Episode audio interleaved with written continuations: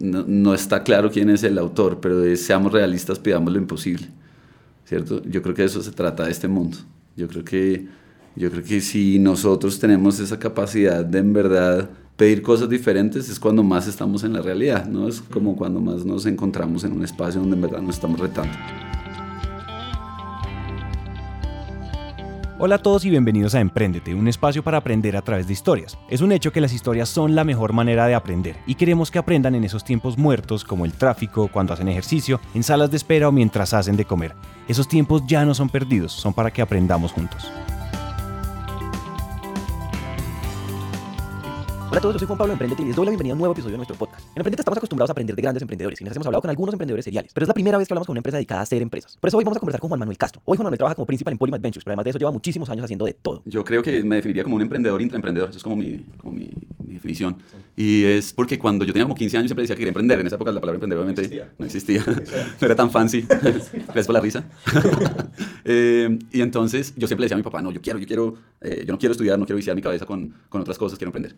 Eh, entonces ahí, eh, simplemente por particularidades de la vida, no terminé metiéndome en la universidad de una, sino que me, me salí y empecé a trabajar, empecé a conocer temas de restaurantes y ahí me picó un poquito con ese mundo de restaurantes. Entonces muy joven monté un restaurante, cuando tenía 21 años monté un restaurante.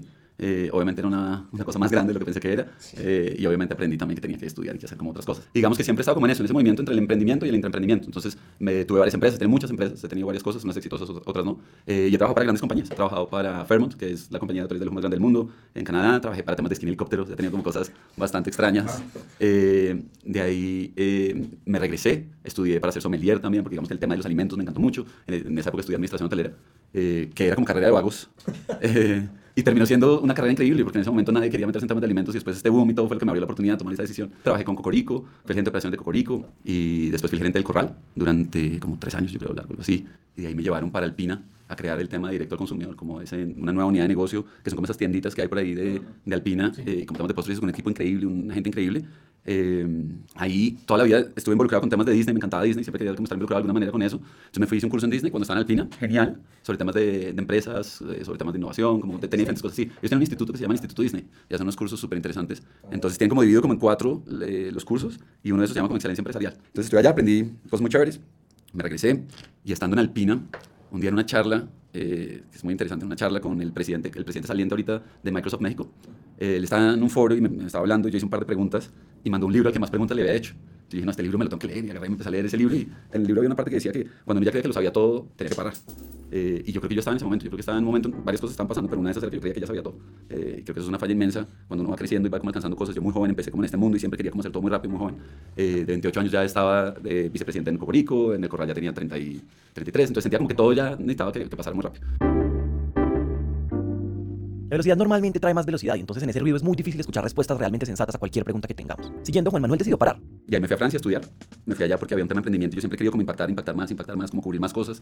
Eh, y me fui allá porque allá tenían un tema de emprendimiento bien interesante, obviamente porque era Francia, quería aprender otro idioma, eh, también porque estaba al lado del mar. Eh, por buen vino, por, por, otras cosas, pero digamos que, que, la particularidad era el tema de emprendimiento y es como la universidad principal en temas de emprendimiento en Europa.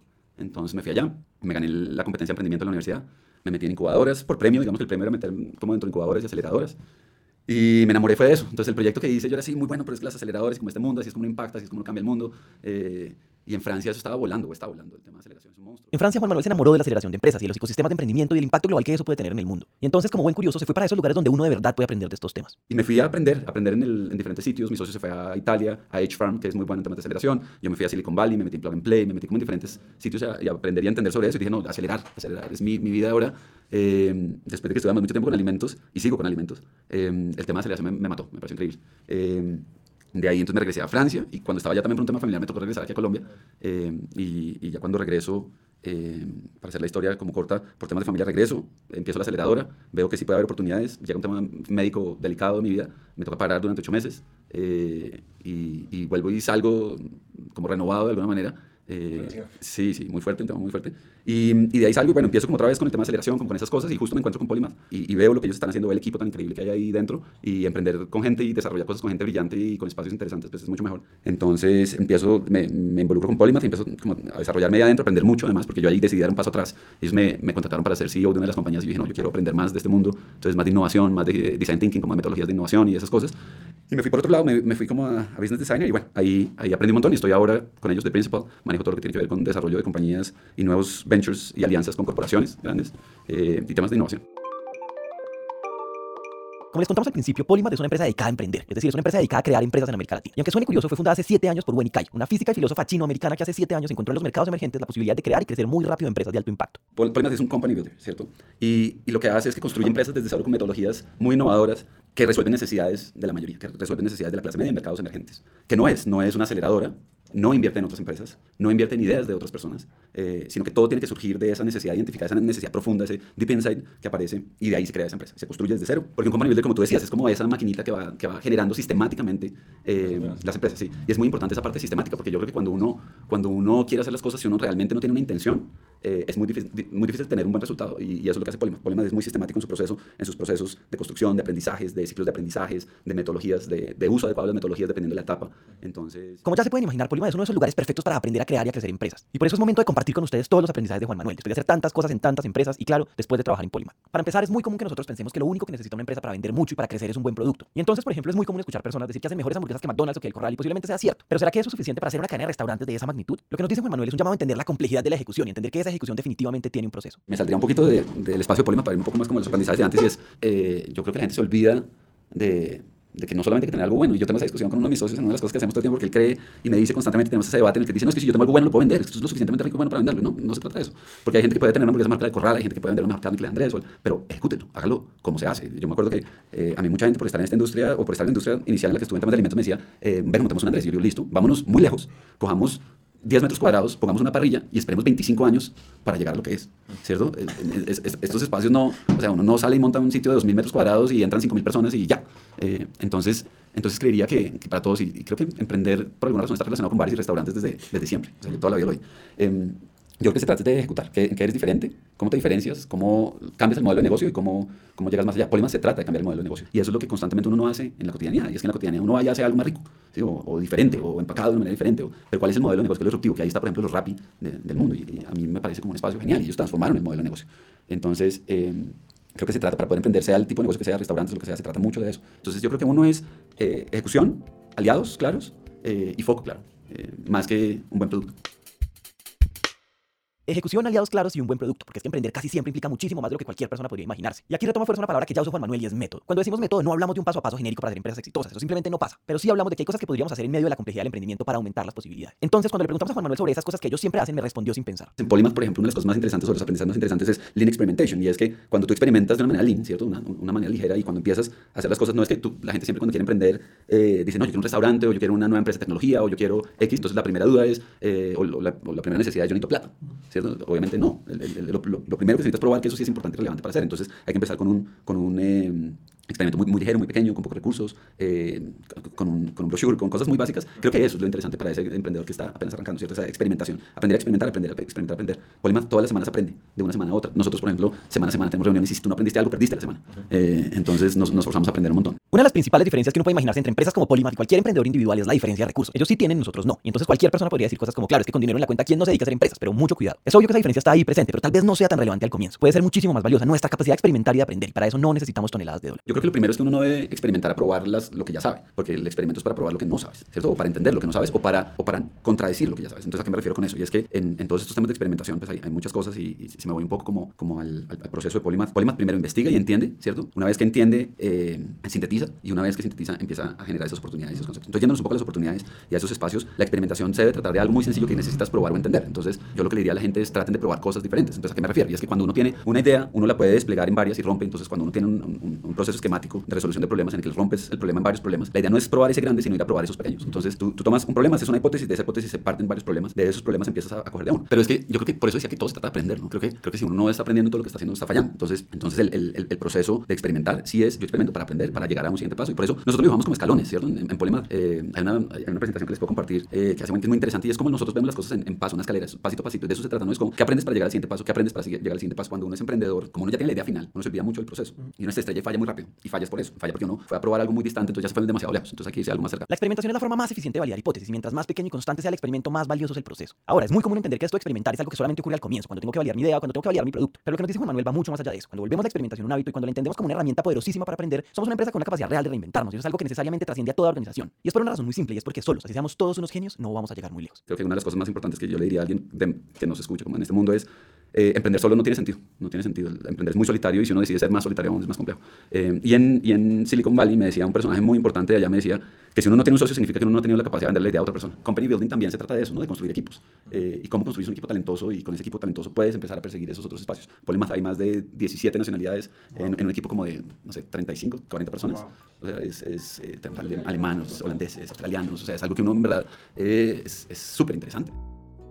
Aquí entramos a un tema que es apasionante y es el equipo. Eventualmente la capacidad que tiene cualquier empresa para lograr cosas no depende de las capacidades del fundador, sino de su equipo. Y es imposible hablar de equipo sin antes hablar de cultura. En Polymath está, primero, hay una mentalidad uh -huh. de aprender, de crecer, como ese growth mindset, ¿cierto? Y es, y es, que las personas, y todas las personas que están dentro de Polymath tienen esa, esa intención de aprender.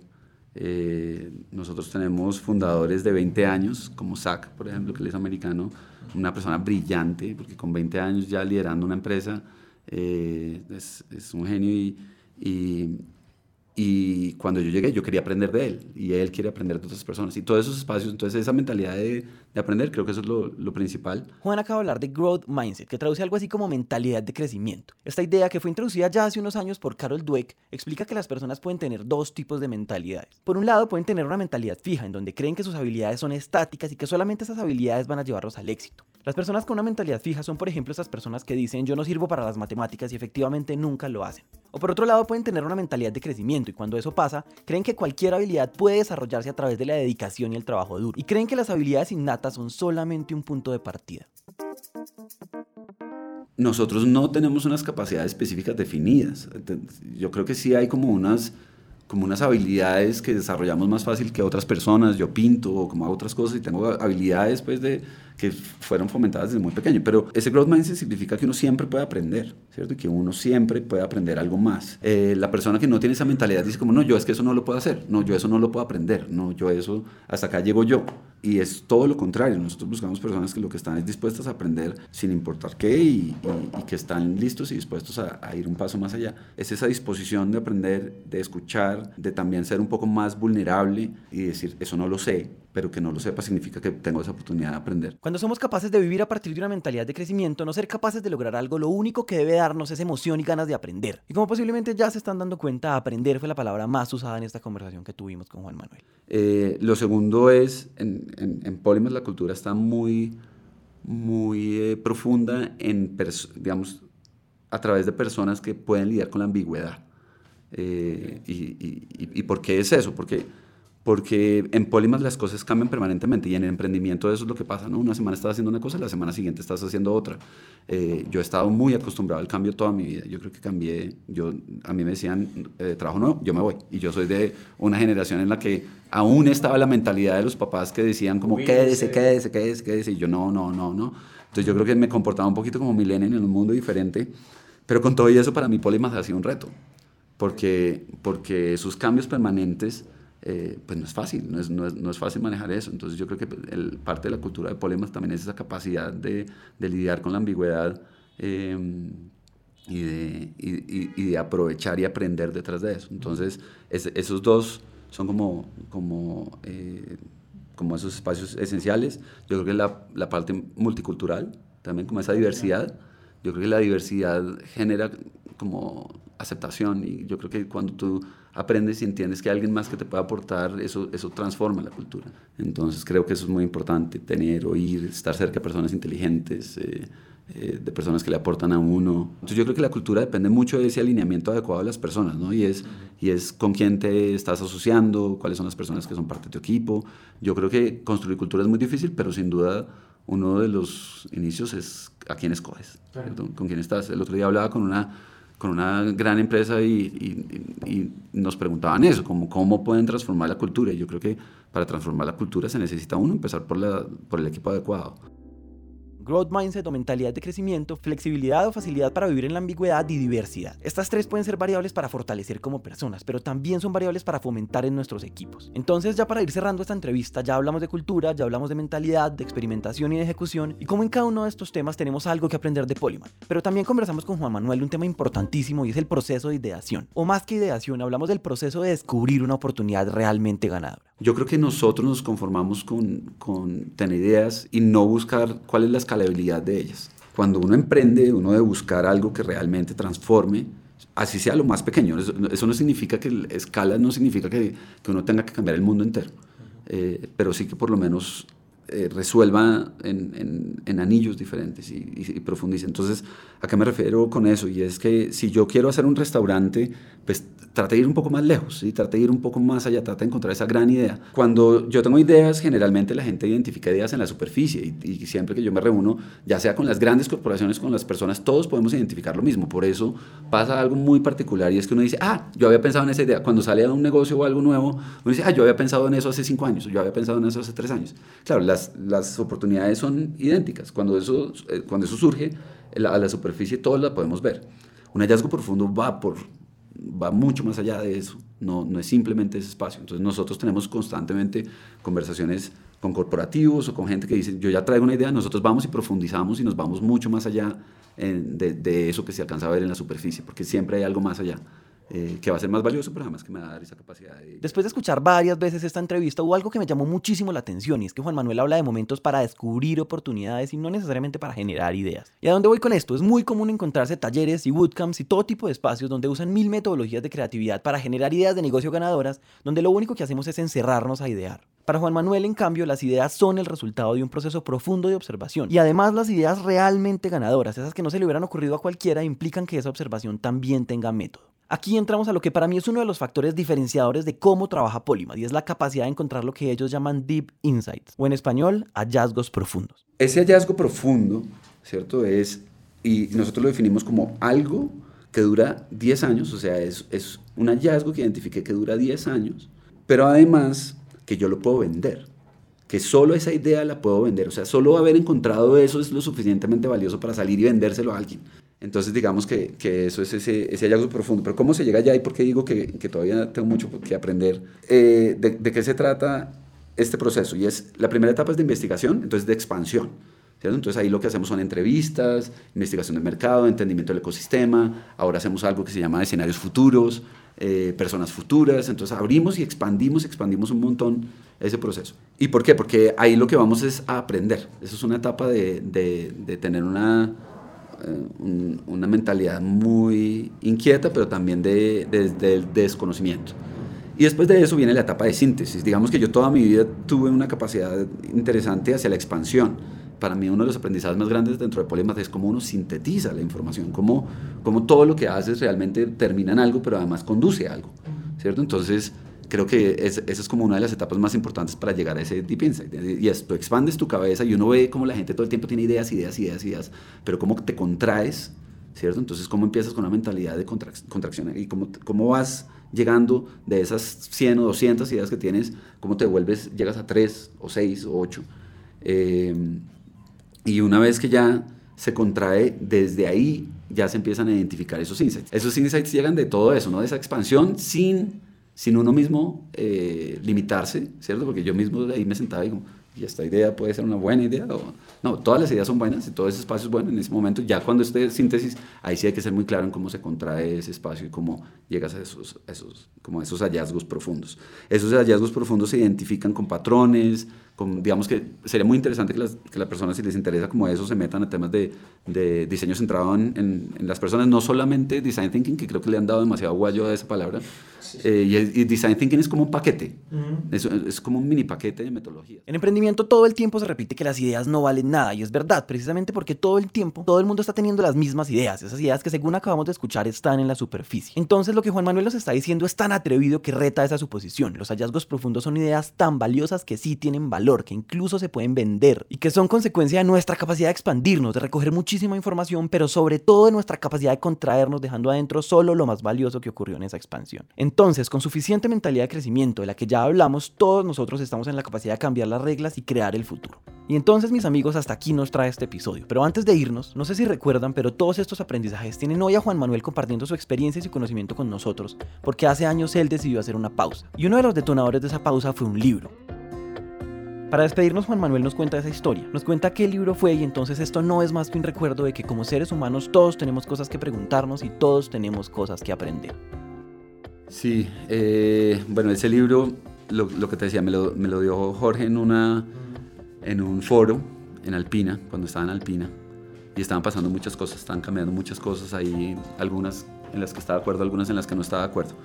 Eh, y, y en ese momento él dio un, su foro hablaba sobre el balance, como, y creo que es muy importante para los emprendedores, creo que es muy importante cómo uno genera un balance en la vida. Eh, y cuando él hizo ese discurso, yo le hice un par de preguntas y me llegó el libro, yo dije, bueno, pues por alguna razón me llegó, yo leo mucho trabajo, pero leo muy pocas cosas como de, otros temas. Y me senté y lo empecé a leer y me lo devoré. El libro se llama How Will You Measure Your Life, ¿cierto? Y es cómo vas a medir tu vida de Clay Christensen, que que él fue el que escribió el libro del dilema del innovador. Eh, yo creo que él ha transformado este mundo y para los emprendedores es supremamente importante lo que él ha escrito. Creo que es un, es un escritor muy, muy dado hacia este mundo. Entonces lo que pasaba con el libro es que me llegó en un momento en el cual mi relación personal estaba en un tema difícil, por muchas cosas, por temas de vida. Eh, yo eh, había acabado de tener un hijo, estaba muy joven, eh, la parte profesional yo tenía, digamos que unas diferencias de opinión con lo que estaba pasando. Eh, y, y, no encontraba como ese balance, pero además yo toda la vida y el libro como va mucho a, a cómo vas a medir tu vida, cuál va a ser el éxito en tu vida. Entonces para mí el éxito estaba por llegar rápido y temprano a las conversaciones. Y yo quería ser el, el presidente más joven y el dueño de restaurantes más joven. Y el, o sea, toda la vida luché por, por ser el más como el más joven en todo, pero además me, quería ser el más berraco en todo. Entonces, eh, ahí es una falla inmensa que uno no la ve y ahí la vi. Cuando empecé a leer me di cuenta que me había olvidado de cosas, que había priorizado temas que no eran, que he fallado, como todos. Eh, y entendí que, que necesitaba transformar mi vida, que necesitaba parar por lo menos, que necesitaba encontrar otras cosas. Eso me llevó después a encontrar propósito en mi vida, tengo un propósito significativo, claro, con el cual me rijo y con el cual rijo mi vida.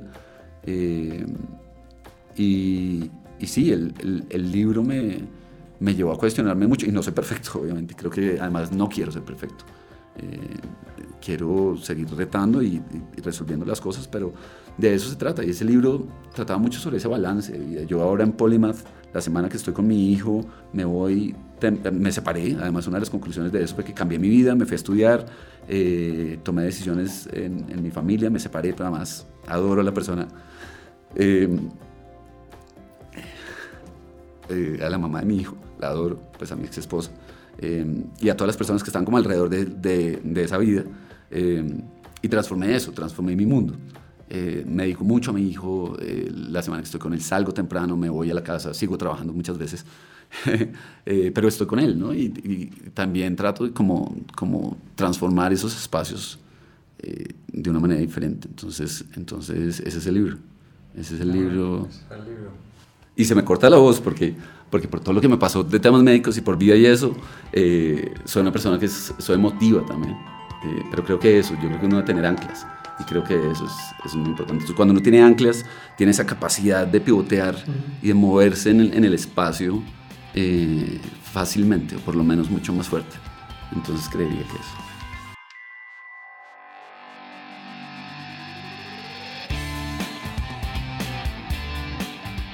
Hasta aquí llega esta historia y nos encanta que hayan llegado hasta el final, porque una persona comprometida con su éxito es una persona comprometida con su educación. Emprendete es una comunidad donde nunca dejamos de aprender y este tiempo que acaban de invertir es un paso más para que su educación se convierta en un hábito.